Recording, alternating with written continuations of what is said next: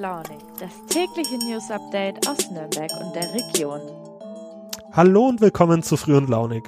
Heute ist der 13. April, Mittwoch. Hier spricht wieder Max. Ich freue mich auf eine gemeinsame weitere Folge mit euch. Vielleicht wart ihr am Montag mit der U1 im Bereich von Gostenhof unterwegs. Da gab's einen Rettungseinsatz und Verspätungen sowie Zugausfälle. Oder am Freitag vor zwei Wochen in Fürth. Auch dort gab es einen Rettungseinsatz. Auch dort waren Verspätungen und Ausfälle die Folge. Gerade das am Freitag war bestimmt für viele Menschen, die auf dem Heimweg ins wohlverdiente Wochenende unterwegs waren, besonders ärgerlich. Leider waren nach jetzigem Stand sowohl in Fürth als auch in Gostenhof tödliche Personenunfälle die Ursache, also echte Tragödien. Mein Kollege Gregor Grosse hat zur, wie ich finde, spannenden Frage recherchiert, was solche Unglücke eigentlich mit den Fahrerinnen und Fahrern der Züge machen, die das ja sozusagen leider aus erster Reihe miterleben müssen. Das ist, wie ich finde, ein ziemlich interessanter Perspektivwechsel. Und darauf freue ich mich schon, gleich mit ihm zu sprechen. Die weiteren beiden Themen. Was mit dem gerade einmal sieben Jahre alten Vapiano-Gebäude in Fürth am Frankenschnellweg bei Ikea passieren könnte. Und wieso euch das auch interessieren sollte, wenn ihr nicht aus Fürth seid. Und schließlich noch eine 61-jährige Nürnbergerin, die, kein Witz, sich mit den Sicherungsseilen des Rollators ihrer Mutter vor knapp zwei Monaten einen Baum gekettet hatte, um dessen Fällung zu verhindern. Seit kurzem steht fest, ob sie damit Erfolg hatte. Die Antwort gibt's in der nächsten Viertelstunde hier bei Früh und Launig. Lieber Gregor, du hast dich, wie schon gesagt, mit tödlichen Personenunfällen und den Folgen für Lokführerinnen und Lokführern beschäftigt. Bevor wir näher darauf eingehen, das Thema hat ja leider durch zwei Vorfälle hier bei uns in der Region ziemlich an Aktualität gewonnen. Hallo Max, ja, das ist leider richtig. In den vergangenen zwei Wochen kam es hier in der Region zu zwei Tragödien mit Todesfolgen. In der Nähe des Fürther Hauptbahnhofes ist ein 14-jähriger Junge aus bislang unbekannter Ursache von einem durchfahrenden Zug erfasst worden und wurde dabei tödlich verletzt. Erst am Montag kam es in Nürnberg zu einem ähnlichen Vorfall. Im U-Bahnhof Gostenhof ist ein 43-jähriger Mann in Stolpern geraten und dann gegen einen einfahrenden Zug gestürzt. Der Mann ist kurzer Zeit darauf in der Klinik verstorben. Weißt du, wie häufig solche Unfälle passieren? Ja, Statistiken zufolge müssen Lokführer eine solche Situation im Durchschnitt mindestens einmal in ihrem Berufsleben durchleiden. Denn neben Unfällen ereignen sich auch immer wieder Suizide an Bahnhöfen. Und in Nürnberg bei der VAG, die ja die U-Bahnen und Straßenbahnen betreibt? In Nürnberg passiert so etwas glücklicherweise nur relativ selten. Die Pressesprecherin der VAG, Elisabeth Seitzinger, teilte mir mit, dass so etwas im Schnitt höchstens einmal im Jahr vorkommt. Trotzdem ist es ja so, dass jeder einzelne Vorfall Traumata, Angststörungen und Depressionen auslösen kann. Gibt es da spezielle Unterstützungsmöglichkeiten? Betroffene Lokführer der VAG haben seit 2004 unmittelbar nach einem solchen Unfall Anspruch auf einen ehrenamtlichen Erstbetreuer, ein sogenannter VAG Ersthelfer.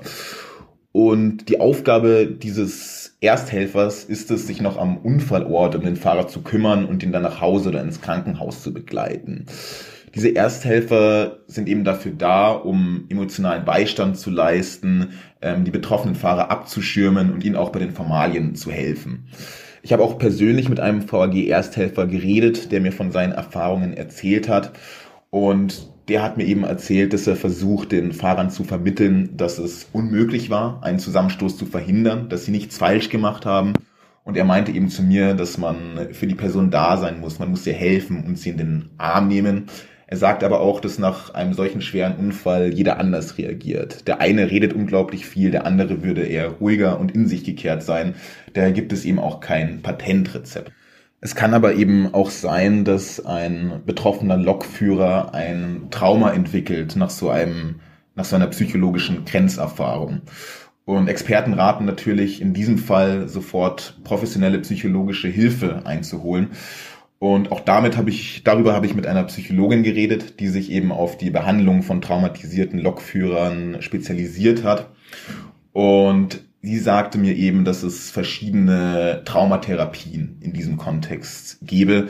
Ähm, eine Möglichkeit sei zum Beispiel die konfrontative Traumatherapie. Traumatherapie. In diesem Fall durchlebt der Psychologe oder die Psychologin mit der betroffenen Person das Trauma noch einmal. Das heißt, man geht eben das Ereignis Schritt für Schritt gemeinsam durch. Und dadurch könnten eben Traumapatienten lernen, die Angst oder die Erinnerung an das Geschehene auszuhalten. Danke dir, Gregor. Nur ganz kurz noch, weil wir eben auch das Thema Suizid angesprochen haben. Wer sich selbst davon betroffen fühlt, der kann unter anderem die Telefonseelsorge kontaktieren. Sie hat eine kostenlose 24-Stunden-Hotline. Die Telefonnummer lautet 0800 111 0 111. Die Restaurantkette Vapiano dürften die meisten von euch erkennen. Ich muss selbst zugeben, ich bin jetzt nicht gerade ein großer Fan davon, aber sie ist ja recht beliebt und deshalb gibt es in zahlreichen Städten Filialen. Eigentlich wäre die vierte Vapiano-Filiale somit kein Thema in diesem Podcast. Doch sie war eine echte Besonderheit. Und, wie ihr an dem Wörtchen war schon jetzt raushören könnt, heute gibt es sie nicht mehr. Aber der Reihe nach. Ich bin jetzt mit meiner vierter Kollegin Luisa Degenhardt verbunden. Luisa, was war denn so einzigartig an dieser vierter Vapiano-Filiale? Tatsächlich ist das Vapiano-Gebäude in Fürth ein besonderes Gebäude, nicht nur weil es von dem preisgekrönten Südtiroler Architekten Matteo Thun entworfen wurde.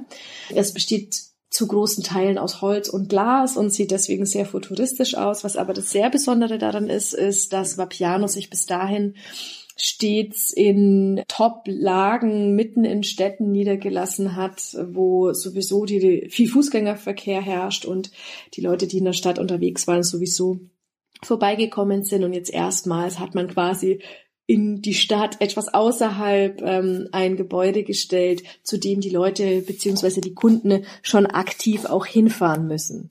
Mhm. Also ein echtes Alleinstellungsmerkmal. Eigentlich keine schlechten Voraussetzungen für ein Restaurant. Trotzdem wird dort heute kein Essen mehr verkauft. Tja, eine Erfolgsgeschichte ist es nicht gerade. 2015 eröffnete Vapiano in Poppenreuth. Dann ähm, hat es fünf Jahre gedauert, bis im April 2020 die erste Insolvenz angemeldet wurde. Die Filiale machte zu und dann haben sich verschiedene Unternehmer zu ähm, einer Holding zusammengeschlossen und ähm, verschiedene Restaurants in Deutschland wurden dann direkt an den neuen ähm, Master-Franchise-Nehmer, wie man das nannt, veräußert und es hieß, also es sah dann alles gut aus und man dachte, puh, das Lokal ist gerettet. Ähm, dann hat es aber nur ein knappes Jahr gedauert leider und dann wurde endgültig geschlossen. Und für die Mitarbeiter, die dort zuletzt tätig waren, das waren ähm, insgesamt 49 Menschen, ist es natürlich total bitter. Besonders spannend finde ich nun die Frage, was mit diesem Gebäude geschehen soll. Wie schon gesagt, es steht seit einem Jahr leer, es ist gerade mal sieben Jahre alt und tatsächlich ist der Abriss eine ernstzunehmende Option. Ich finde das schon krass. Also wir machen uns in so vielen Bereichen Gedanken über Nachhaltigkeit und es ist ja auch allgemein bekannt, dass zum Beispiel die Betonproduktion ziemlich CO2-intensiv ist und allgemein der Bau von Gebäuden und dann sowas. Tja, das ist tatsächlich eine sehr spannende Frage. Fakt ist, dass der Investor namens Ecoloft aus Nürnberg ähm, bisher fünf grobe Entwürfe vorgelegt hat. Auf keinem der Entwürfe ist das Vapiano-Gebäude zu sehen. Es sollen auf dem Gelände vor allem Wohnungen entstehen, teils geförderter Wohnungsbau.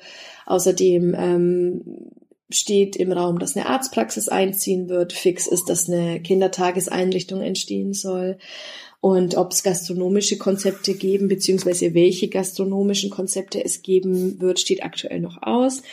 Ähm, es ist aber auch gerade noch sehr vage alles. Äh, Stein des Anstoßes bei den Planungen war jetzt vor allem zuletzt im Bauausschuss, dass ähm, die Wohnbebauung in, also je nach Entwurf bis zu 17 Geschosse hoch sein soll. Das heißt, es würde ein sehr mächtiges Hochhaus entstehen. Und äh, da haben verschiedene Parteien verschiedene Vorbehalte geäußert. Ähm, allen voran die Grünen, die mit einem Antrag auch so ein bisschen den Stein ins Rollen gebracht ähm, hatten. Ja, jetzt muss man sehen. Also es wird sich vermutlich noch eine Weile hinziehen, ähm, bis das Vapiano-Gebäude dann tatsächlich irgendwann abgerissen wird. Der Investor hat sich jetzt aber ähm, überraschend ähm, geäußert dazu und hat angekündigt, dass man das Gebäude nicht platt machen will und entsorgen will, sondern dass man es an anderer Stelle wieder aufbauen will und dazu mit einem Partner zusammenarbeiten möchte. Der Investor gab sich da noch sehr ähm, verschlossen, weil das alles noch nicht in trockenen Tüchern ist, um das Gebäude an anderer Stelle wieder aufzubauen. Insofern ist äh, das Ende dieses Gebäudes vermutlich noch nicht besiegelt und man kann hoffen, dass es im Sinne der Nachhaltigkeit ähm, ja doch nicht vor dem kompletten Abriss steht. Na, immerhin. Vielen Dank dir, Luisa. Und wenn ihr nach dem Jingle noch kurz dran bleibt, dann habe ich sogar noch eine gute Nachricht für euch. Zumindest, wenn euch Bäume wichtig sind. Dazu bin ich jetzt mit meiner Kollegin Sabine Ewinger verbunden. Liebe Sabine, du hast schon im Februar über eine Frau aus Nürnberg berichtet, die sich, und das stimmt wirklich, mit den Sicherungsseilen des Rollators ihrer Mutter an einen Baum gekettet hat. Warum das denn? Ja, das äh, ist die Künstlerin Julia Kempen. Sie ist äh, die Chefin des Kleinkunsttheaters Rote Bühne und wohnt im Nürnberger Osten. Von ihrem Reihenhaus hat sie einen schönen Blick auf alte Pappeln, die direkt an äh, einem Bahngleis stehen und sie hat bemerkt, dass die Pappeln gefällt werden. Ein erster Baum äh, ist schon gefällt worden und sie hat sich dann ganz spontan entschlossen, ähm, sich an äh, eine der Pappeln zu ketten und so die äh, weitere Fällung zu verhindern. Das hat auch geklappt. Die verdutzten Arbeiter haben dann ihre Arbeit eingestellt, Polizei wurde gerufen und ähm, Frau Kempen hat eben gesagt, solange äh, sie sich hier festkettet, äh, kann eben kein weiterer Baum gefällt werden. So war es auch. Hintergrund der Aktion ist, dass das städtische Umweltamt der Bahn ähm, die Genehmigung zur Fällung der Bäume, die direkt am Bahngleis stehen, äh, erteilt hat eben weil ähm, die Standsicherheit nicht gegeben sei. Und äh, Julia Kempen hat das bezweifelt. Sie hat übrigens schon mal vor 20 Jahren äh, eine Fällung dieser Bäume verhindert. Schon damals wollte die Bahn die äh, Bäume fällen lassen und ähm, hat auch mit einer Protestaktion das unterbunden. Du bist ja an dem aktuellen Fall drangeblieben. Was hat sich denn da in den letzten beiden Monaten seit der Anket-Aktion getan? Und jetzt im aktuellen Fall hat die Stadt dann äh, die äh, Bahn gebeten, ob man nicht noch ein zweites Gutachten einholen könne. Das hat die Bahn auf freiwilliger Basis dann auch ähm, so getan.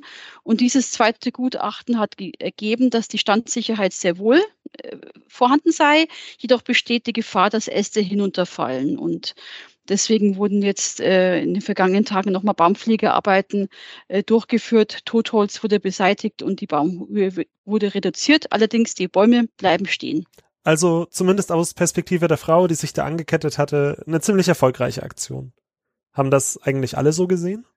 Nicht alle Nachbarn sind zufrieden. Äh, ich habe mich mit einigen Anwohnern äh, unterhalten. Ähm, direkt am Bahngleis, wo die Bäume stehen, äh, grenzt eine kleine Wohnanlage mit äh, Garagenhof an. Und da haben mir die Nachbarn ähm, berichtet, dass sie sehr wohl ein mulmiges Gefühl haben, wenn es mal stärker weht oder Stürme gibt. Ähm, es sind auch in der Vergangenheit öfters schon Äste heruntergefallen ähm, und haben dann zum Teil schon äh, parkende Autos auf dem Garagenhof beschädigt. Julia mhm. Kempen hat äh, gesagt, sie kann natürlich diese Ängste nachvollziehen und sie sagt eben, umso wichtiger sei es, dass die äh, verbliebenen Bäume regelmäßig inspiziert und beschnitten werden. So, das war es schon wieder mit Früh und Launig für den heutigen Mittwoch. Alle Artikel zur Sendung poste ich euch wie gewohnt in den Show Notes. Und wenn ihr mögt, hören wir uns dann morgen noch einmal am Donnerstag. Mit sozusagen unserer Osterfolge fürs lange Wochenende. Macht's gut, euer Max.